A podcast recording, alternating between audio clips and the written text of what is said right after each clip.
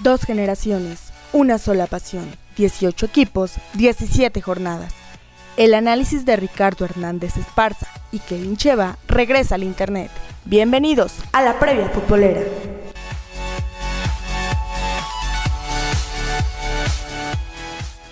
¿Qué tal amigos? ¿Cómo están ustedes? Pues un gusto saludarles nuevamente y dicen por ahí que no hay plazo que no se cumpla.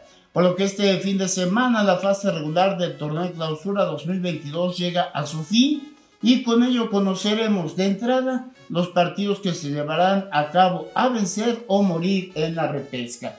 Y me da mucho gusto saludar como cada semana o cada vez que hay jornada a Kevin Hernández. ¿Cómo estás, Kevin? Muy bien, gracias. Pues bienvenidos a todos a una previa futbolera más, ahora de la jornada número 17, ya la última de esta fase regular del torneo clausura 2022 tenemos varios compromisos que, bueno, todavía pueden definir en qué posiciones los equipos van a quedar. Digo, todavía no hay nada seguro más que el primer y el segundo lugar de la tabla general, que son Pachuca y Tigres. De ahí en fuera, todos se juegan cualquier cosa, ¿eh? Pues fíjate que, digo, estaba haciendo esto de las combinaciones y todo. No recuerdo un torneo, así te lo digo, en que tantos equipos estuvieran involucrados en, justamente esto, las combinaciones para definir calificados. Y todavía esto tiene mucho que ver con el hecho de que califiquen 12 de 18 equipos. Pero bueno, ¿qué te parece, Kevin, si empezamos con la jornada de viernes, por tanto? Claro, pues arrancamos con el Necaxa contra Chivas. Esto es en el Estadio Victoria de Aguascalientes. A las 7 de la noche, transmisión por Azteca 7, TUDN, ESPN y por aficionados. Bueno, pues les platico que el árbitro del partido va a ser César Arturo Ramos Palazuelos pues bueno, eh, vamos a platicar un poquito de lo que van a ser las posibilidades de cada equipo. Bueno, hablando del Necaxa, un triunfo le permitiría escalar algunas posiciones, pues de entrada superaría obviamente a Chivas, que es su rival directo, con opción de quedar arriba de Monterrey, al que pierda del duelo entre América y Cruz Azul, o si hay empate, pues desplazaría a la máquina. Si empata o pierde y San Luis derrota a los Santos de Torreón, caerían al escalón número 9, pues pasando a lo que es el repechaje, pero de visita. Exacto, bueno, Guadalajara si vence al Necaxa es muy probable que termine el torneo en el quinto lugar de la tabla general, pues si bien es cierto matemáticamente tiene posibilidades de entrar como cuarto de la clasificación, su diferencia de goles no le favorece en relación al América, a los rojinegros y al Puebla. Y bueno, seguramente pues, habrá quien diga, sí, perfecto, ¿y qué historia tiene este partido? Se disculparán, eh, ya se me estaba pasando, pero bueno, pues les platico que Chivas ha ligado siete partidos sin perder con Necaxa en Aguascalientes. De hecho, la última vez que los Rayos hicieron valer su localía eh, venciendo a Guadalajara fue el 30 de marzo de 2008 por un gol a cero. Y ahora sí, mucha atención. Eh, vamos a platicar del siguiente partido que involucra, ¿verdad? A los poblanos, al poblano, al equipo de la franja. Pero como es un poco largo la serie de posibilidades que tienen, este, escúchenos con mucha atención y si no, muy fácil, vuelve usted a, escucharlo más adelante. Porque en verdad. Cámara lenta, ¿no? sí, en cámara lenta, pero bueno, antes danos el dato general del partido. A ver, Mazatlán contra Puebla en el estadio Kraken, eh, este viernes a las 9.5 de la noche.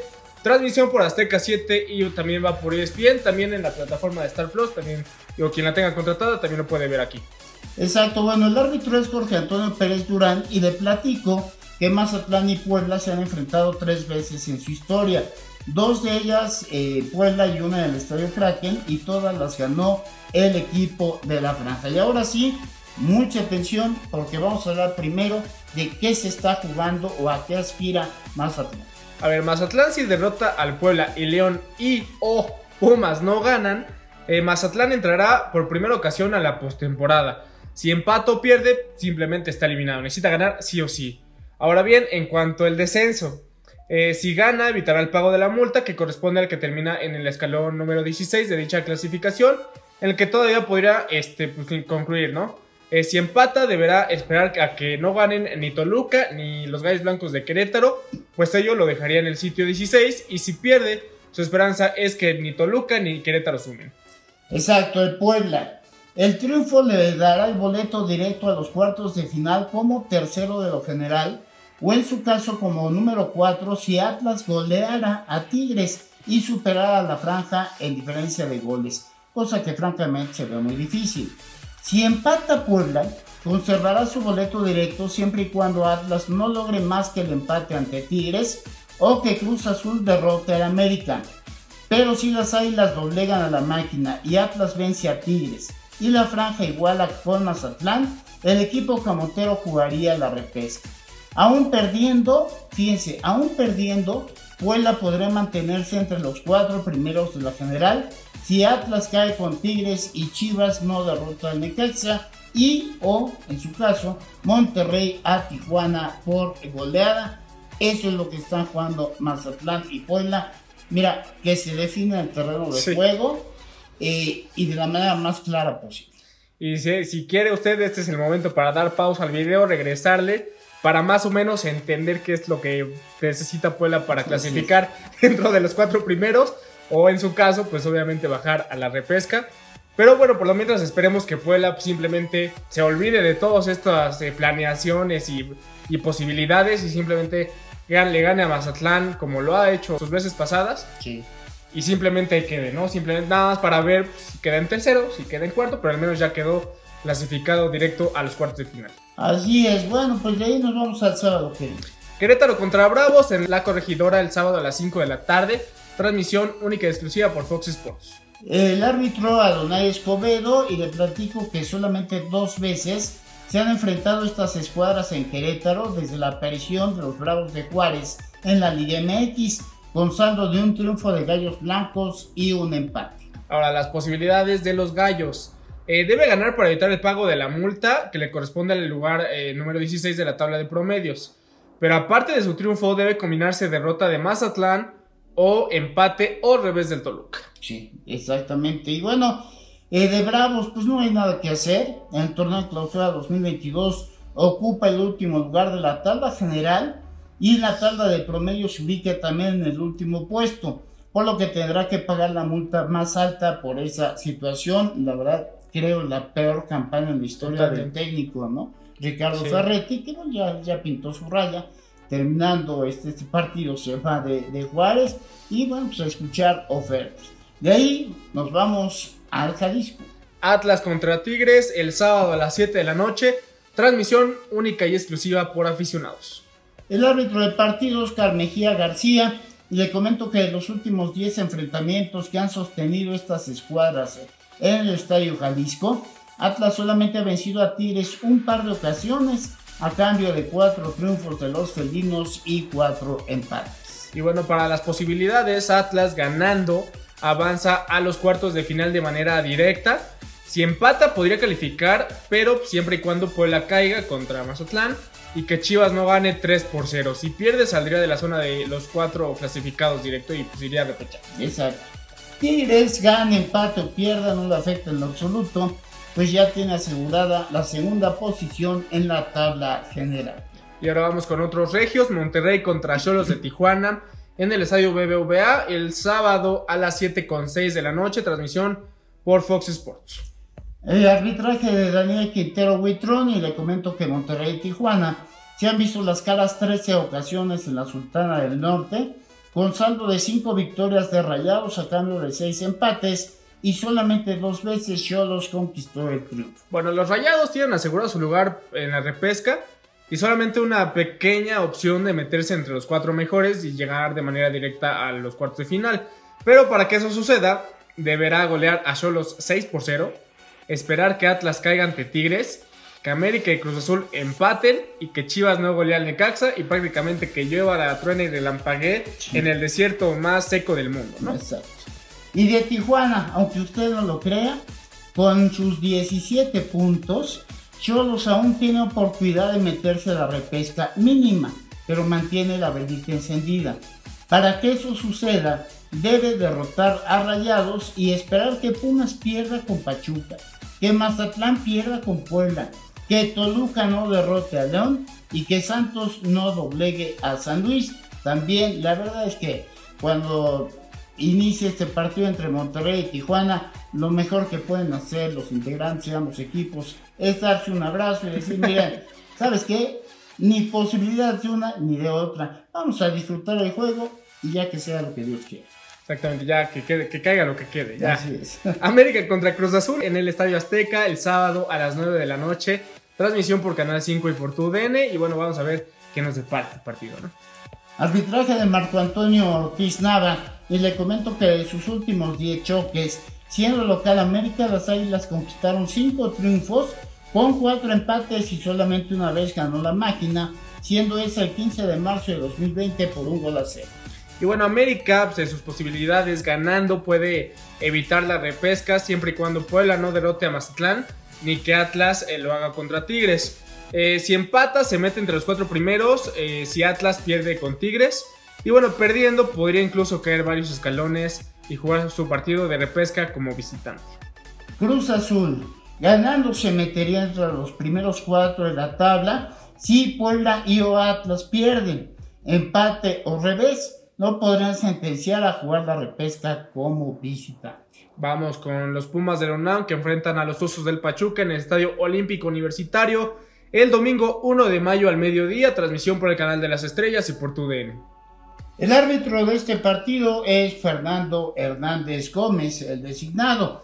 Y bueno, les digo que Pumas ha ligado ocho juegos en fila sin perder con Pachuca en CU, con saldo de dos triunfos y seis empates. La última vez que Pachuca derrotó en dicho escenario a la UNAM fue en el juego de vuelta a cuarto finalista de clausura 2014 por 4-2 y eso se registró el 4 de mayo de aquel año.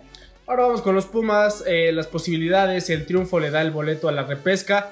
Como penúltimo invitado o en la plaza 2 incluso puede darse, puede darse este, este movimiento. Si empata, alcanzaría a colarse a la repesca siempre y cuando Mazatlán no derrote a Puebla y que Toluca venza a los Panzas Verdes de León, lo que dejaría fuera a los Panzas Verdes en relación a Pumas por la mejor diferencia de goles de los de la UNAM, ¿no?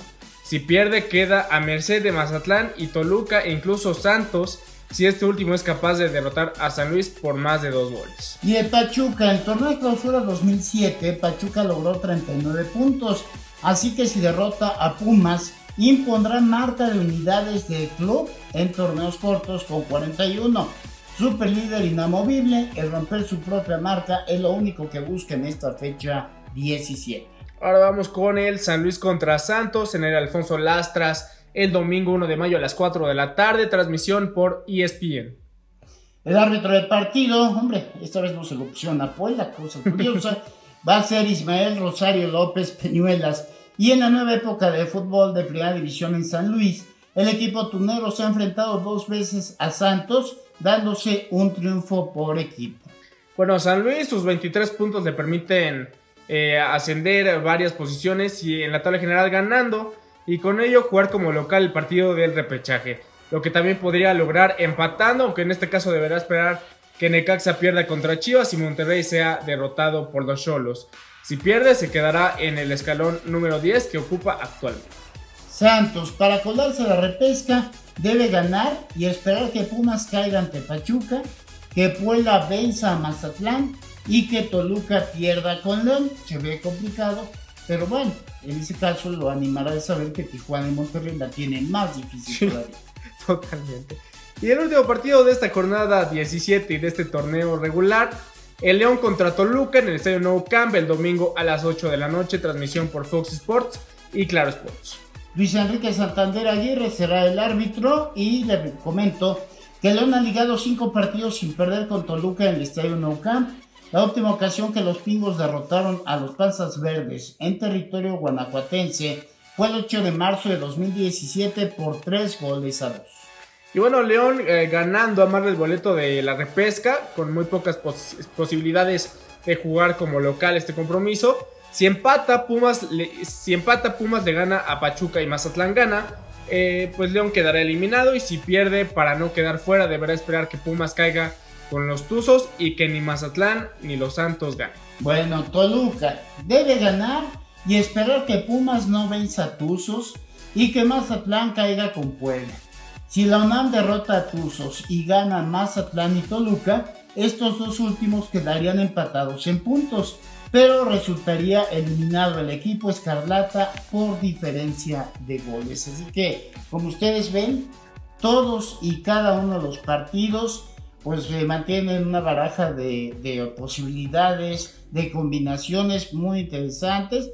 Pero bueno, la realidad es que en el momento en que el árbitro el primer partido de esta fecha, pues evidentemente todo tendrá que definirse en el terreno de juego.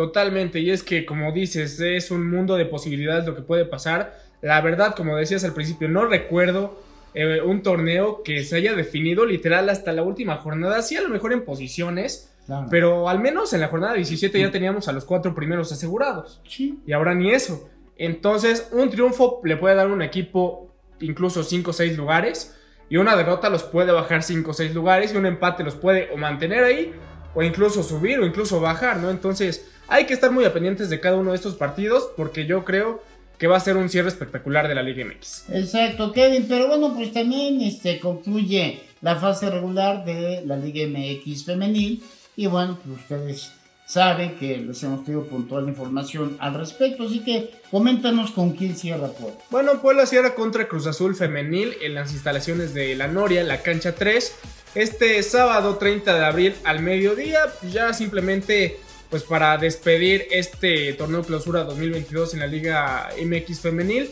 Puebla pues no tuvo buenos resultados en las últimas jornadas, en el torneo no le fue nada bien.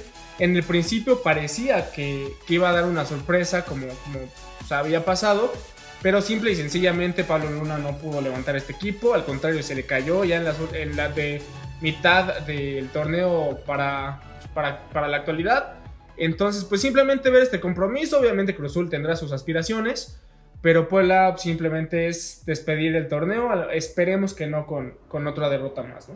Pues eso, esperemos. Y pues recuerda a la gente que nos ve y escucha nuestras redes. Bueno, nos puedes seguir en Facebook eh, de Por Puebla, así tal cual todo en mayúsculas. Twitter arroba de Por Puebla RHE y arroba Cheva Kevin en Instagram de Porpuela-oficial, en YouTube Revista de Porpuela, ese es nuestro canal, Spotify, claro, La Previa Futbolera, nuestro podcast. Y bueno, diario eh, tenemos las noticias más relevantes de Puebla y a nivel nacional en www.deporpuela.com y www.deporpuela.blogspot.mx. Pues nos vamos Kevin y ya estaremos de vuelta con inicialmente la repesca y ya conforme vaya avanzando el torneo estaremos platicando acá de de qué tiene que hacer cada equipo para seguir bien. Así es, pues nos escuchamos la próxima semana para el repechaje de clausura 2022. Pasen a mundial. El análisis de la jornada ha terminado. No te pierdas nuestra próxima emisión. Síguenos en Twitter, arroba de por Puebla RHE y arroba Cheva Kevin. No olvides darle like a nuestra página de Facebook, de por Puebla.